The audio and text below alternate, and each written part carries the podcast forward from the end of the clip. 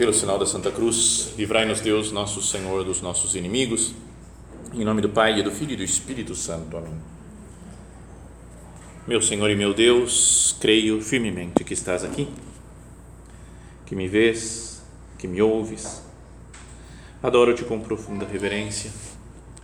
Peço-te perdão dos meus pecados e graça para fazer com fruto este tempo de oração. Minha Mãe Imaculada, São José, meu Pai e Senhor, meu anjo da guarda, intercedei por mim.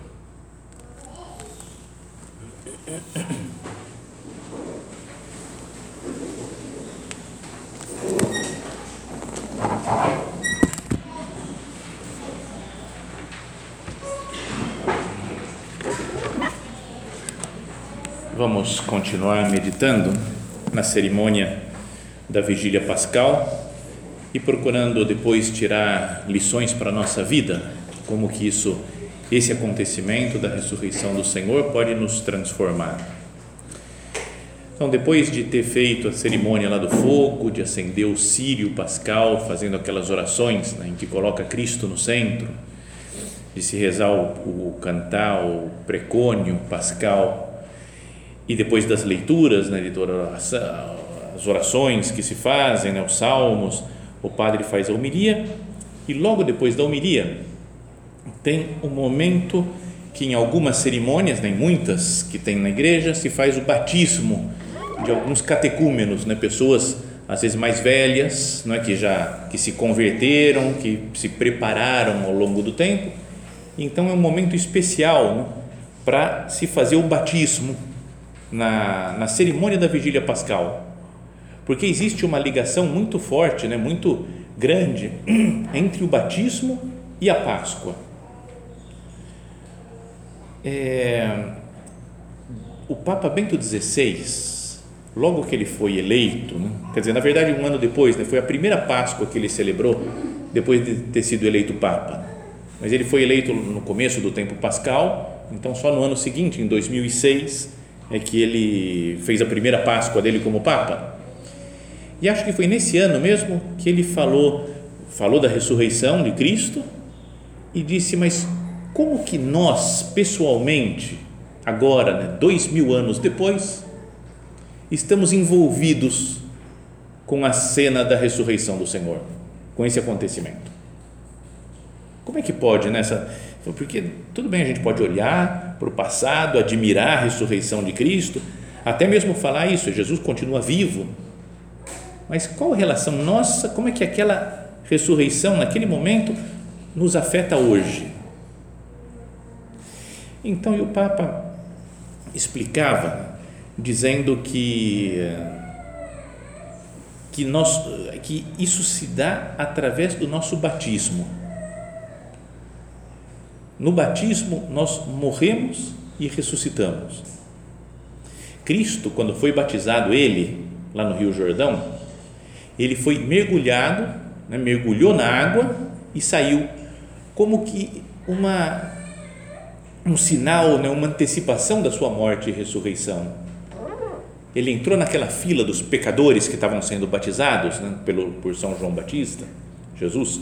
Só que ele, ele não tinha pecado, mas ele carregava sobre si os pecados da humanidade inteira, de todos os tempos, desde Adão até o último ser humano, quando acabar o mundo carregava todos os pecados, então ele mergulha na água e sai purificado. Isso daí que fazia o batismo.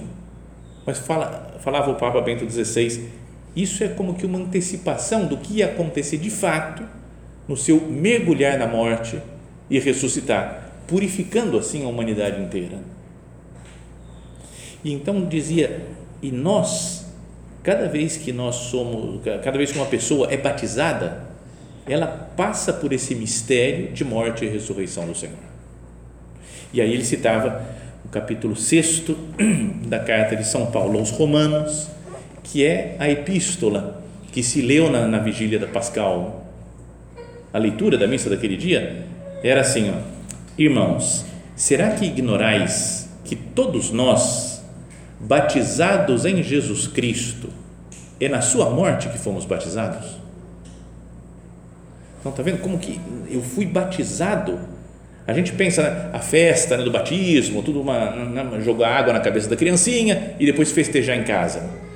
Mas não é só um, um ritual de aceitação de entrada da criança na igreja, como algo social, mas é a entrada da criança no corpo místico de Cristo. Ela morre e ressuscita com Jesus. Será que ignorais que todos nós, batizados em Cristo, é na sua morte que fomos batizados?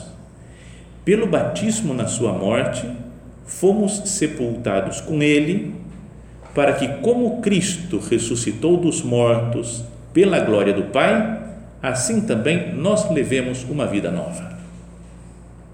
Morre o homem velho, ressuscita o homem novo. É isso que acontece, essa transformação no batismo.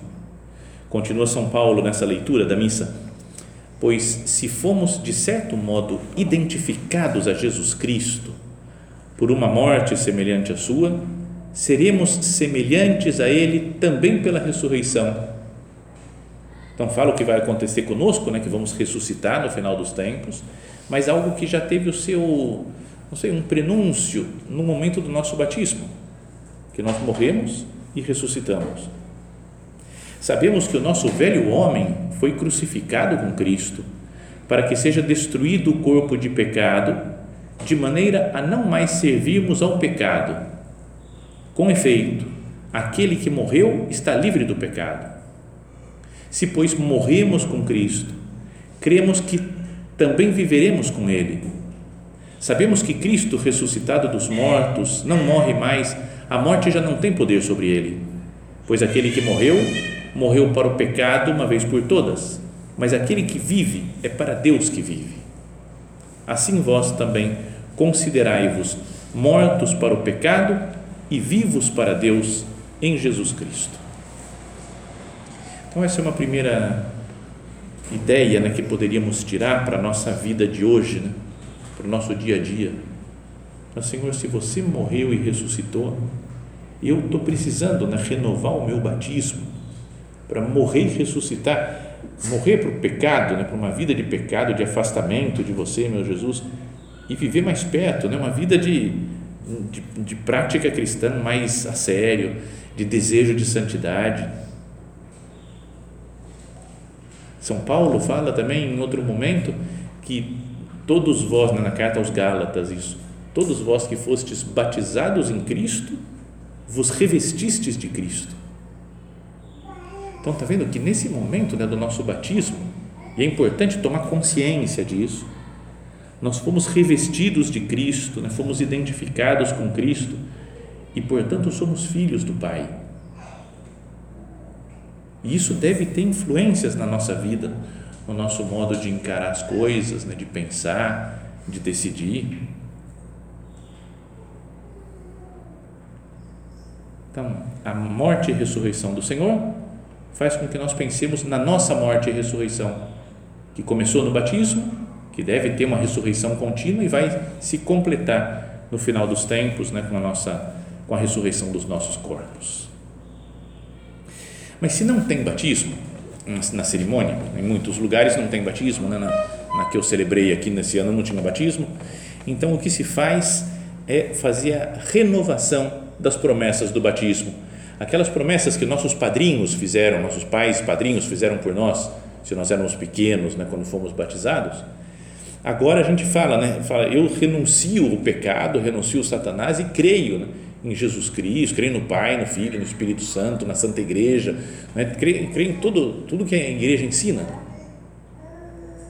Então é, uma, é um momento bonito para viver bem aquilo. Nesse momento se acende de novo a vela todo mundo que tinha apagado as velas já durante a cerimônia, durante as leituras, volta a acender outra vez no Sírio Pascal e se enche outra vez de luz para falar: Eu tenho a luz de Cristo comigo. E é isso que eu estou renovando, que eu sou Cristo, né? eu sou, eu fui identificado com Jesus, fui revestido de nosso Senhor Jesus Cristo no momento do meu batismo e renovo minha consciência agora disso. Então é a renovação das promessas do batismo tinha um padre, já contei isso, mas um padre da minha infância, assim, quando eu era pequeno, ia sempre nas missas dele e ele era muito não sei assim com todo, eu gostava muito dele, mas o estilo era meio populista, assim, né? sabe? Ah, grandes sermões, ah, ele juntava multidões, era meio, tinha um estilo muito peculiar. E ele, é, ele ficava muito revoltado com um católico que não era 100% católico. Falou, eu sou católico, mas eu, eu vou no espiritismo de vez em quando. Não, eu sou católico, mas eu, eu leio a mão, porque eu sei que vai dar sorte, e vejo signos, porque eu sei que vai me dizer isso daqui. E sabe essas coisas que né, as outras crendices populares, tarô e tudo. Então ele ficava muito bravo com isso. E nesse momento da renovação das promessas do batismo, ele se empolgava às vezes e falava: renunciais a Satanás e a todas as suas obras.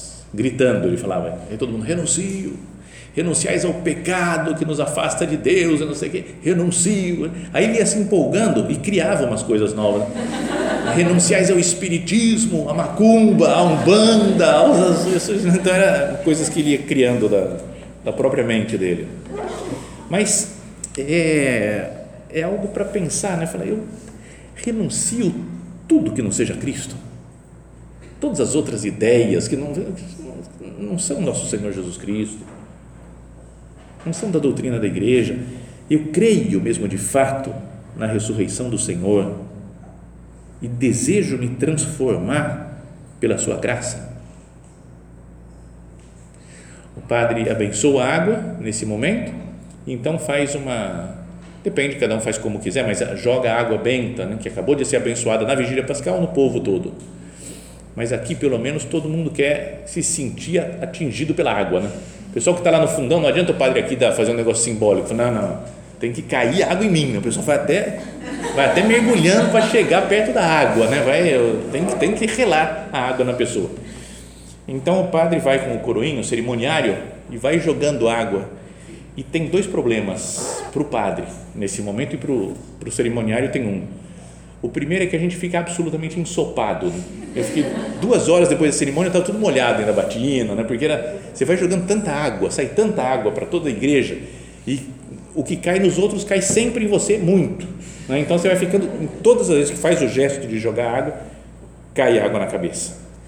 E o problema da, que o padre tem é que desde a primeira vez você joga e aquela o isopo, né, o asperge lá para jogar água, ele molha e fica sua mão molhada e você fala, na próxima ele escapa da minha mão. Você faz isso, já fica vendo a velhinha que você vai acertar na cabeça dela. Você fala, meu Deus. Então é uma tensão contínua para mim fazer esse negócio daí. Você fica segurando, fala, cara, meu Deus, que não escape da minha mão esse negócio. Vou fazer até mais devagar, mas é um, são os problemas que acontecem durante a cerimônia da vigília pascal. Bom, então nesse momento é, acontece algo nos ensaios que é quando a gente está ensaiando é a missa mais difícil, né? mais complexa, mais cheia de coisas diferentes, mais anormal, digamos assim, só tem nesse dia, né? uma vez por ano. Então os coroinhas, cerimoniários, ministros, padre, diácono, todo mundo que está celebrando fica um pouquinho tenso, não é para falar isso daqui é antes ou depois, acende a vela nesse horário ou naquele outro. O glória começa que horas, mas coloca o, o canto é isso daqui ou aquilo. Então sempre dá uma confusão nos ensaios e tal. Né? E quando chega nesse momento, então joga água fala, e depois, agora tranquilo, missa normal. Porque a partir daí é missa normal, né? então já, já não tem, dá um momento de alívio, né? Fala, uh, chegamos até aqui, agora a gente sabe o resto. Né? É só ter a missa normal. No entanto, eu acho que falar a missa normal, né, a liturgia eucarística, né, porque aí passa para o ofertório né, e toda a oração eucarística, consagração, comunhão, tudo normalmente como acontece nas missas. Mas diria que a Eucaristia nesse dia tem algo especial, porque esse Jesus que nós acabamos de celebrar a ressurreição, esse Jesus se torna presente sobre o altar então a proximidade com Cristo é falar, é como as santas mulheres que viram Jesus ressuscitado, acontece o mesmo conosco, né? se nós temos fé, falamos, Senhor, eu creio que é você ressuscitado que aparece para mim também. Então a alegria delas deveria ser a alegria nossa também, se nós vivemos de fé. Isso deveria me transformar. Falo, Cristo de fato apareceu para mim. a Santa Maria Madalena, no Evangelho de São João aparece que ela saiu depois de encontrar com Cristo, saiu correndo e gritando, contando para os outros: Eu vi o Senhor e ele me disse essas coisas. Com essa frase, eu vi o Senhor, deveria sair da nossa boca nesse momento da Eucaristia, no momento da elevação da hóstia, consagrado, fala: Eu vi o Senhor.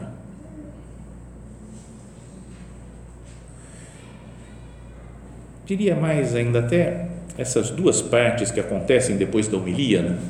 o batismo, ou renovação das promessas do batismo, e a Eucaristia, são os sacramentos que estão ligados né, com a morte e a ressurreição do Senhor.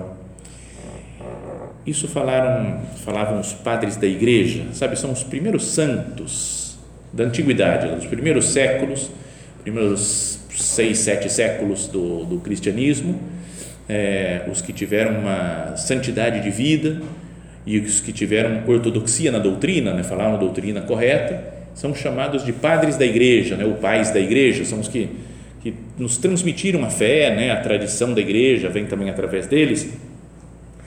E eles falavam, muitos deles comentavam aquela cena do Evangelho de São João. Lembra, São João escreve, fala que Jesus morreu, então vieram quebrar os joelhos, né, as pernas dos, dos outros dois ladrões para que morresse mais rápido. Foram chegar em Jesus, mas não quebraram porque viram que ele já tinha morrido. E então, com uma lança, um soldado atravessou o seu lado é? e saiu sangue e água. E falam os padres da igreja, esses santos dos primeiros séculos, dizem: isto é uma imagem do batismo e da Eucaristia como que do lado aberto de Cristo, da sua morte, da sua entrega por nós, é que surgem os sacramentos da igreja. A água que saiu, simbolizando o batismo, e o sangue, simbolizando a Eucaristia. Não é que seja isso, né, que Jesus quis dizer isso, mas essa interpretação né, piedosa, alegórica do que aconteceu, não ajuda mesmo a gente pensar cada vez que uma pessoa é batizada, ela participa do mistério da morte e ressurreição do Senhor, como falava São Paulo. Cada vez que nós comungamos, nós recebemos o Jesus ressuscitado, participamos da paixão, morte e ressurreição do Senhor. Não deveria me fazer, não sei, pensar como que eu recebo Cristo nosso Senhor na Eucaristia. Senhor, eu tenho consciência de que é você o Deus feito homem e vivo entre nós, que está presente aqui no sacrário, que eu recebo em mim, dentro de mim, cada vez que eu comungo. Isso deveria nos mexer de verdade, né? Falar, não, não, eu não estou longe de Deus. Cristo não é alguém desconhecido, uma ideia só passageira, uma ideia antiga na vida Acho que já falei também de um amigo que ele uma vez falou que ele falou aconteceu isso padre de verdade eu estava diante do sacrário e falei o oh, Jesus que bom estar tá aqui com você mas oh, Jesus eu queria tanto ter nascido há dois mil anos e morado lá na Palestina e te ver e ver teus milagres e ver você morrendo e ressuscitando. Eu queria tanto ter te conhecido. E ele falou e eu escutei padre Jesus falou mas eu estou aqui então, então não sei, eu não, não, posso interpretar como é que foi, se foi um evento sobrenatural, se era uma coisa psicológica, não sei. Mas ele saiu tranquilo que ele falou, é verdade, eu não não estou perdendo para os apóstolos que viram Jesus, porque eu vejo Jesus aqui sempre, eu recebo Cristo todos os dias da minha vida, posso estar diante dele. Então, na Eucaristia, nós encontramos Jesus ressuscitado. Então, queria ler agora um trecho desse livro do, do É Cristo que Passa, né, daquela homilia que tínhamos falado de São José Maria sobre a ressurreição de Cristo. Ele fala de três lugares onde encontrar com Cristo. Se a gente quer encontrar Jesus ressuscitado, pensa como as santas mulheres né, que encontraram Jesus. Fala, onde que eu encontro agora Jesus? Como é que eu faço para ver Ele? Então ele começa dizendo assim: Cristo vive na sua igreja.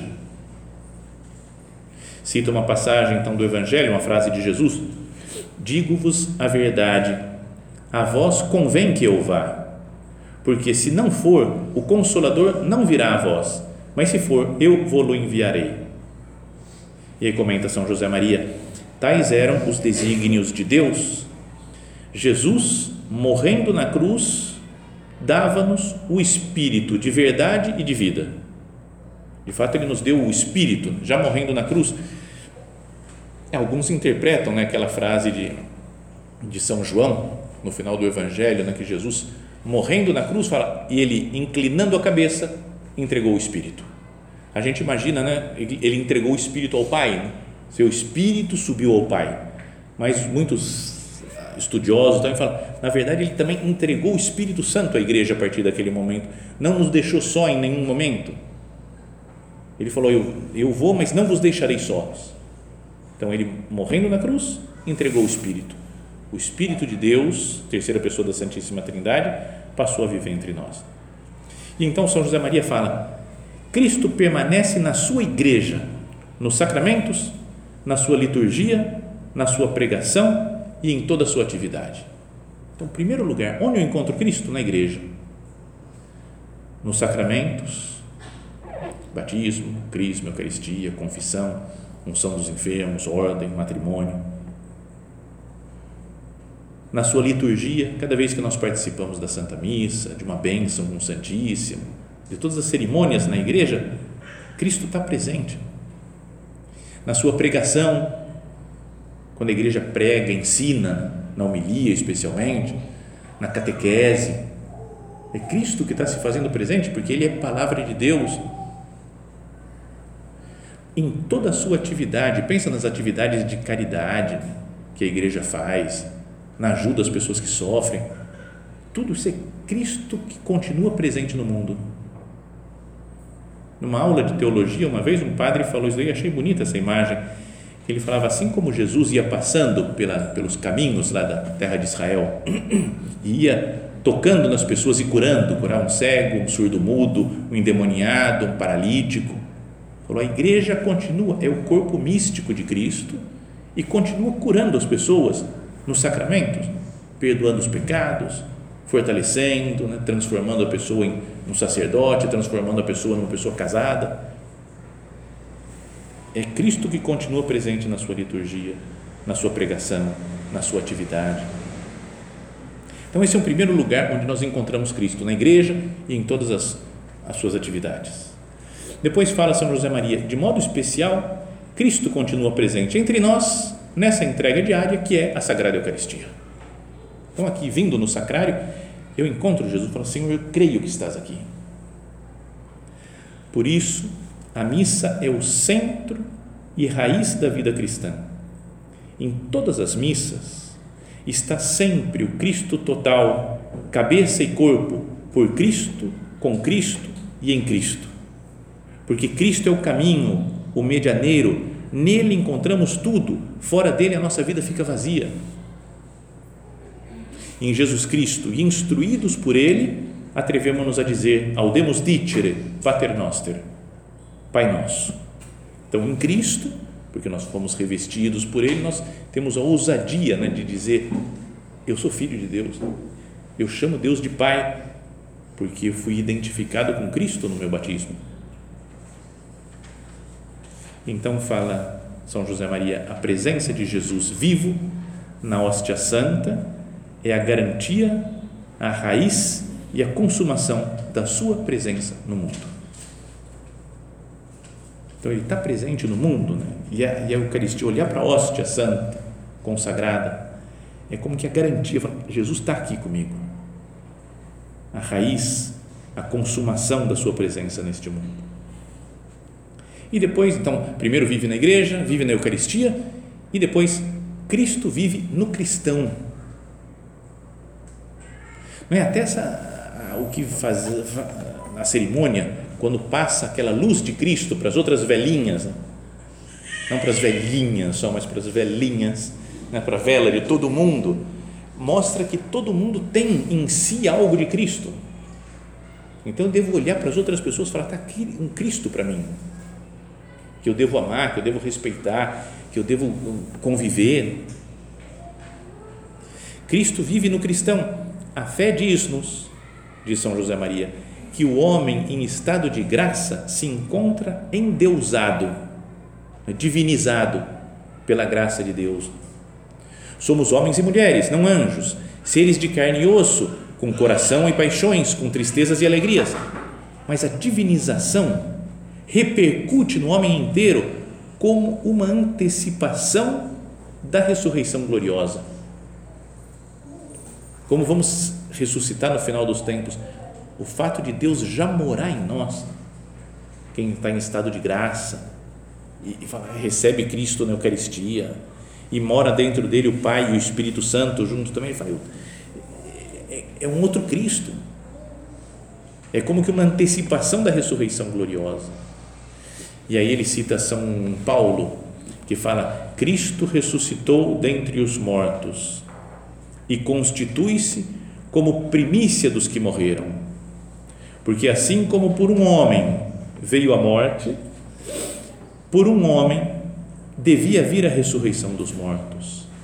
Assim como em Adão todos morrem, assim também em Cristo todos serão vivificados. E continua: a vida de Cristo é a nossa vida, conforme Jesus prometera aos seus apóstolos na última ceia: todo aquele que me ama observa os meus mandamentos, e meu Pai o amará, e viremos a Ele, e nele faremos a nossa morada. Jesus fala que vai morar em nós. Se nós o amamos, se nós fazemos a Sua vontade, se nós procuramos o estado de graça, né, a confissão, a Eucaristia, Cristo mora em nós. A vida de Cristo é a nossa vida.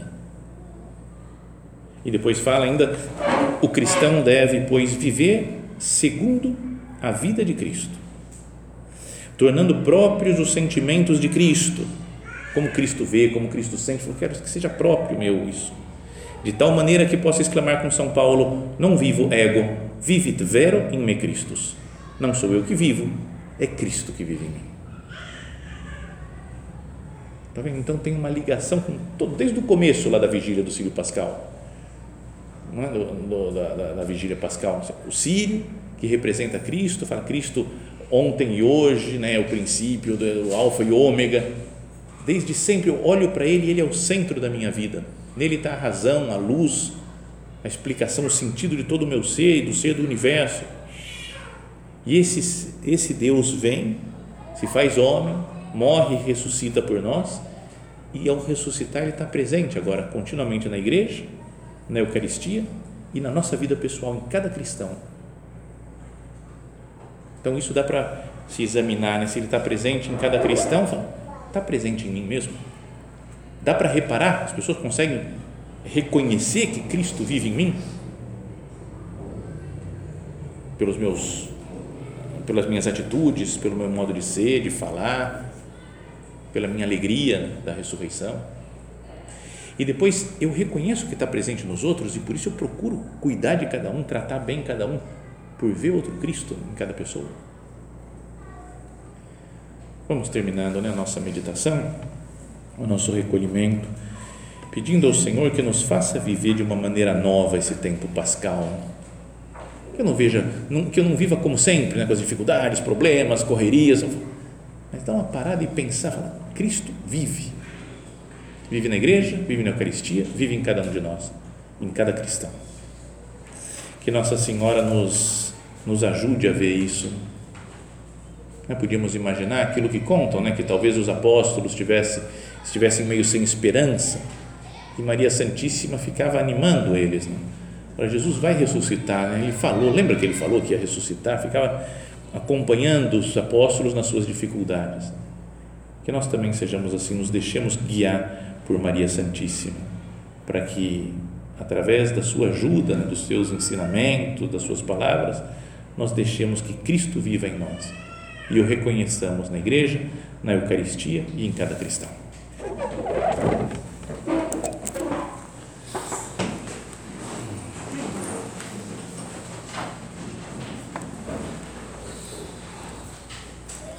Dou-te graças, meu Deus, pelos bons propósitos, afetos e inspirações que me comunicaste nesta meditação Peço-te ajuda para os pôr em prática. Minha Mãe Imaculada, São José, meu Pai e Senhor, meu anjo da guarda, intercedei por mim.